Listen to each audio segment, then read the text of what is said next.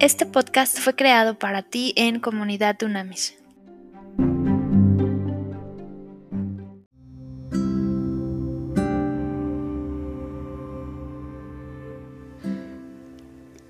Trascendente día, trascendente día, comunidad Dunamis, Dunamitas. Vamos hoy a iniciar el estudio de la carta del la segunda carta del apóstol eh, Juan, y esto es importante porque es una carta muy pequeñita y como siempre vamos a hacer la introducción, pero ahora, si nos da tiempo, como es una carta bien pequeñita, de las más pequeñitas que hay, quizá también hagamos la lectura misma de la carta y las conclusiones. Vamos a ver cómo andamos de tiempo. Ok, entonces a ver, arranquemos. Esta carta claramente, claramente la primera, segunda y tercera de Juan, que así se, se intitulan en el Nuevo Testamento, es, es, es muy claro que no hay un autor oficial como Juan. Sin embargo, el vocabulario y la temática general hacen un alineamiento 100% a que realmente es Juan y además con su evangelio.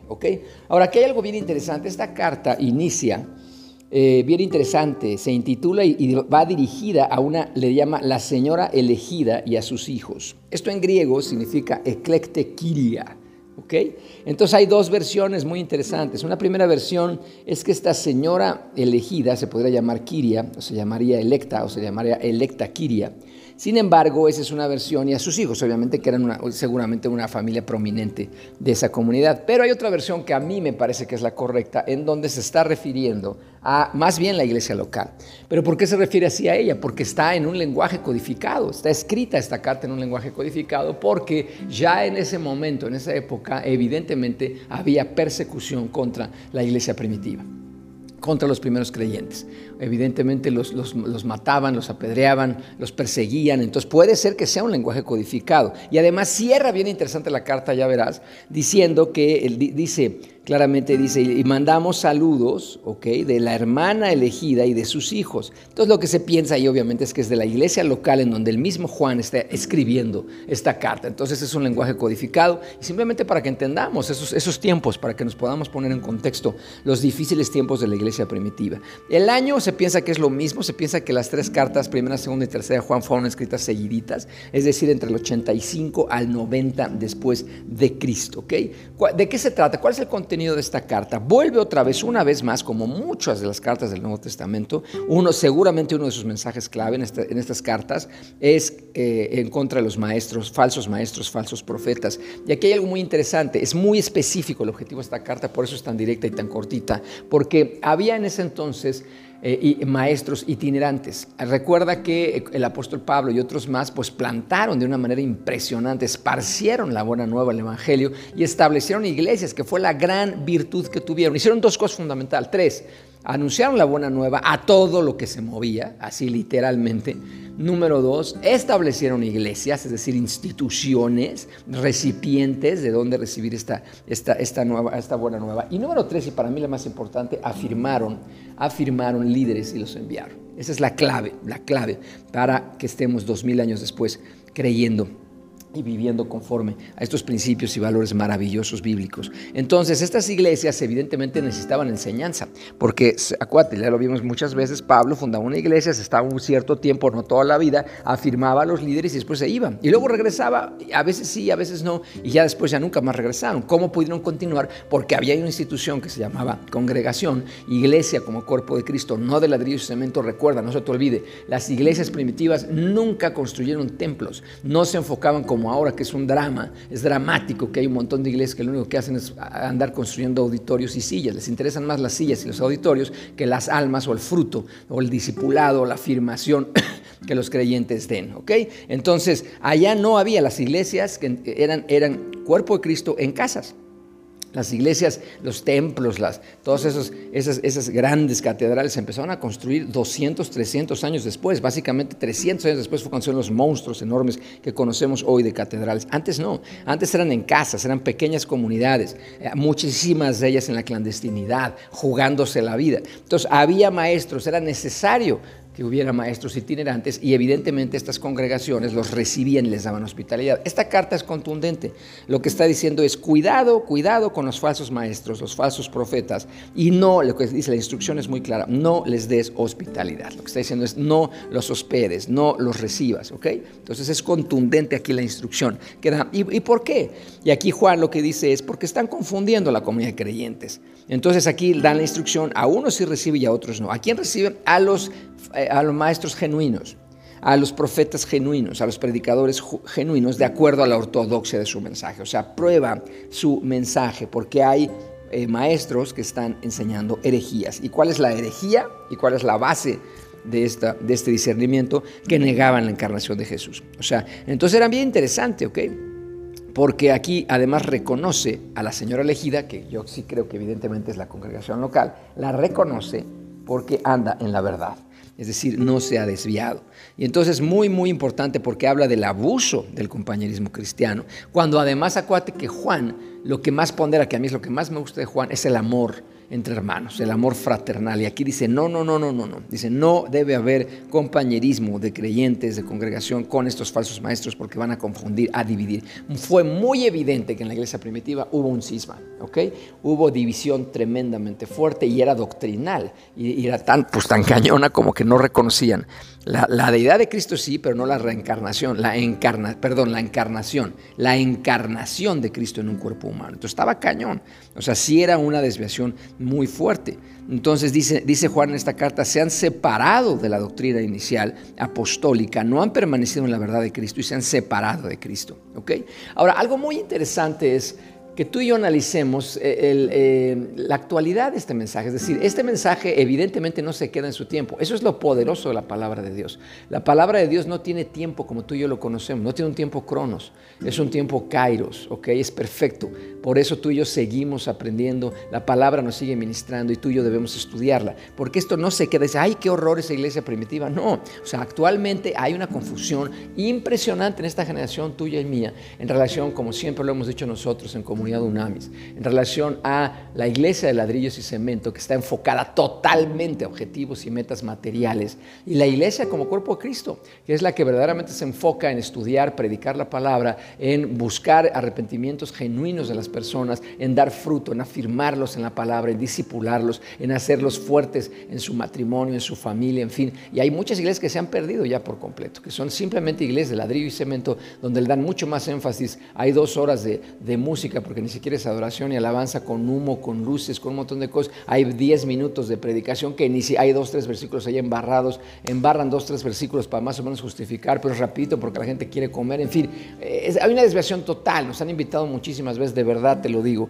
a predicar, a dar conferencias, talleres, cursos, a congregaciones donde uno no le queda más que llorar, o sea, dice, no es posible a lo que hemos llegado. Y es importantísimo que tú y yo, en este tiempo, es aplicable esta carta, o sea, también confrontemos en esa dinámica. Muchas veces nos invitan a alianzas de pastores y a, reuniones de pastores. Nosotros confrontamos esta realidad. Y es bien importante, acuérdense, nosotros no debemos adaptar el mensaje de la Biblia al mundo. Al contrario, el mundo debe ser transformado por el mensaje de la palabra de Dios, pero a través de ti y de mí. La palabra es muy importante. Si no se encarna en ti y en mí, no sirve para nada. Tú y yo debemos transformar el mundo positivamente, ser la luz del mundo y la sal de la tierra no al revés, nosotros adaptarnos a la, basura que muchas veces ofrece el mundo, a la pobreza mental, espiritual que ofrece el mundo, que esto es muy importante. Ok, entonces hoy día siguen habiendo mensajes muy seductores que confunden muy cañón a la gente. Aquí Juan, ¿cuál es el énfasis que hace? Es eh, en base a la doctrina,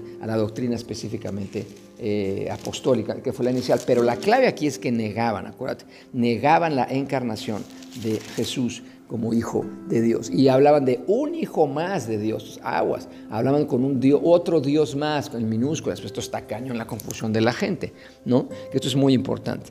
Y otra cosa fundamental es que a mí que es lo que más me gusta el apóstol Juan en sus tres cartas y su evangelio, es que pondera el amor fraternal muy cañón entre hermanos como congregación. Dice, hay que, hay que amarnos, hay que amarnos específicamente como hermanos. Sin embargo, aquí él rompe una regla y él específicamente lo que dice, da una instrucción contraria. Y dice, a estos falsos maestros, a estos falsos profetas, no les den hospitalidad. Qué hermoso que en ese tiempo donde ya había persecución en la iglesia, Qué hermoso que, imagínate, acuérdate, no había templos gigantes como 300 años después empezaron a hacer, sino había casas, las personas abrían sus casas. Y algo que a mí siempre que lo estudio en los libros de historia que me impacta y de verdad me llevan hasta las lágrimas, es que eran casas que abrían sus puertas, había muchísimos huérfanos, había muchísimos niños huérfanos en esa época y en ese momento, porque acuérdate que mataban, apedreaban, perseguían a la, iglesia primitiva.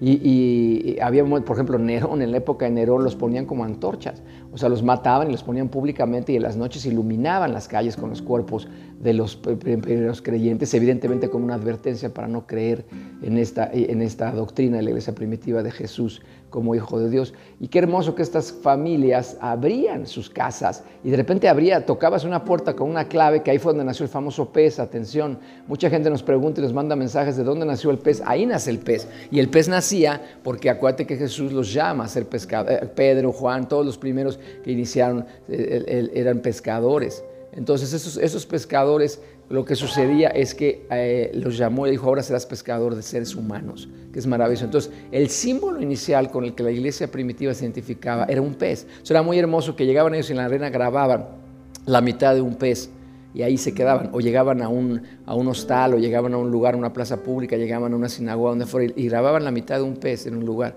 Y la otra persona tenía que grabar la otra mitad del pez y en ese momento se sabía. Y dentro había unas letras en griego que lo que hacían es exactamente lo que está hablando el apóstol Juan. Era en esas letras en griego, la gente mucho pregunta, ¿qué dicen esas letras? Lo que dicen claramente es que reconocen la deidad de Jesús como Hijo de Dios, la encarnación que murió por ti y por mí y que tú y yo tenemos a través de esa maravillosa muerte la posibilidad de acceso a la gracia, el favor, la misericordia de Dios para tú y yo ser restaurados y volver a restaurar, a redimir nuestra relación con Dios. Literalmente ser rescatados. ¿ok? Entonces ese pececito cuando tú lo ves significa muchísimo implica muchísimas cosas. Y entonces tocaban en clave, como aquí está, esta clave está, esta carta está codificada en el anuncio y la despedida, porque ya había persecución, tocaban la puerta con una clave que era el, pez, entrabas y de repente veías no una familia, veías un montón de niños adentro que estaban siendo hospedados por una familia, veías esclavos adentro, que era impresionante. Entonces, imagínate cómo le rompían la tapa de la cabeza a la gente, porque culturalmente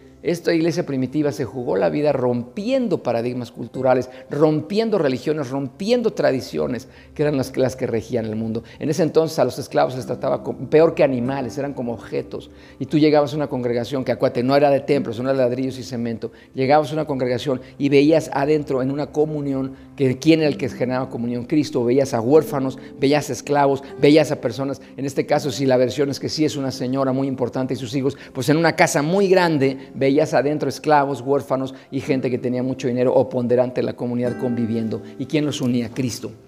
Esa es la base de lo que tenemos que hoy, hoy regresar como iglesia primitiva.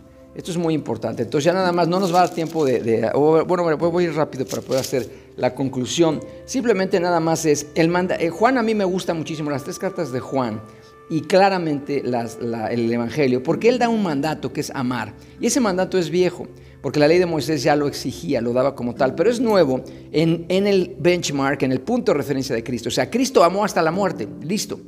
Y esto no está en la ley de Moisés. O sea, Cristo amó hasta la muerte para que tú y yo sienta una nueva norma y un nuevo paradigma, un nuevo benchmark, un nuevo punto de referencia. O sea, tú y yo debemos estar dispuestos a morir por Cristo y a morir por un hermano en necesidad. Y la iglesia primitiva lo manifestó claramente porque lo vivían cuando los mataban los romanos en el circo romano y esto, y ellos morían morían por sus hermanos y además morían felices como Esteban, el primer mártir.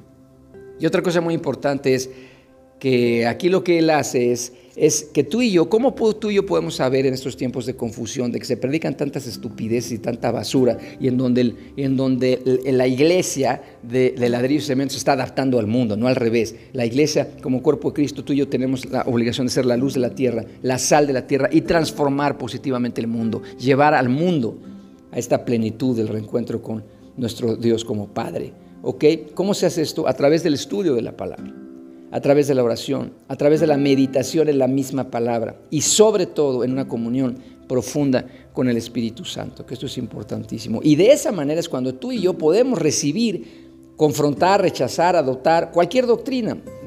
no hay que aceptar a cualquier falso profeta o falso maestro o falso predicador tienes que pasarlo por el conocimiento de la palabra de Dios. Tú y yo tenemos que guardar nuestro corazón y nuestra mente con gran cuidado y con mucho cuidado. ¿Ok? Entonces, para conocer a Cristo hay que vivir conforme a los principios y valores de Cristo. ¿Ok? Hay que amar, amar a Dios y amar a los demás. Esto, esto complace a Dios y nos va a llevar a un punto, ya verás, de maravilla en la vida, de felicidad, de satisfacción, de plenitud. Hay que seguir los mandamientos claramente que marca Cristo y es bien importante llegar al punto de la fraternidad entre hermanas y hermanos. Ayudarnos no solo a la familia de sangre, que eso es obvio, sino a la familia de fe. Para esto te lo pedimos en el nombre de Cristo sabiendo que esta carta marque absolutamente nuestra vida. Ayúdanos, Señor, ayúdanos a amar como tú, ayúdanos a amar sin límites, ayúdanos a agapear, agapearte a ti sin condiciones, no solo cuando nos va bien o cuando nos das lo que pedimos. Ayúdanos a entender que a veces un no es una respuesta tuya y es la mejor que podemos recibir. Ayúdanos a entender todo, todo lo que hay en tu palabra, porque cada vez queremos más tener tu carácter, Cristo. En tu nombre te pedimos esto, amén y amén.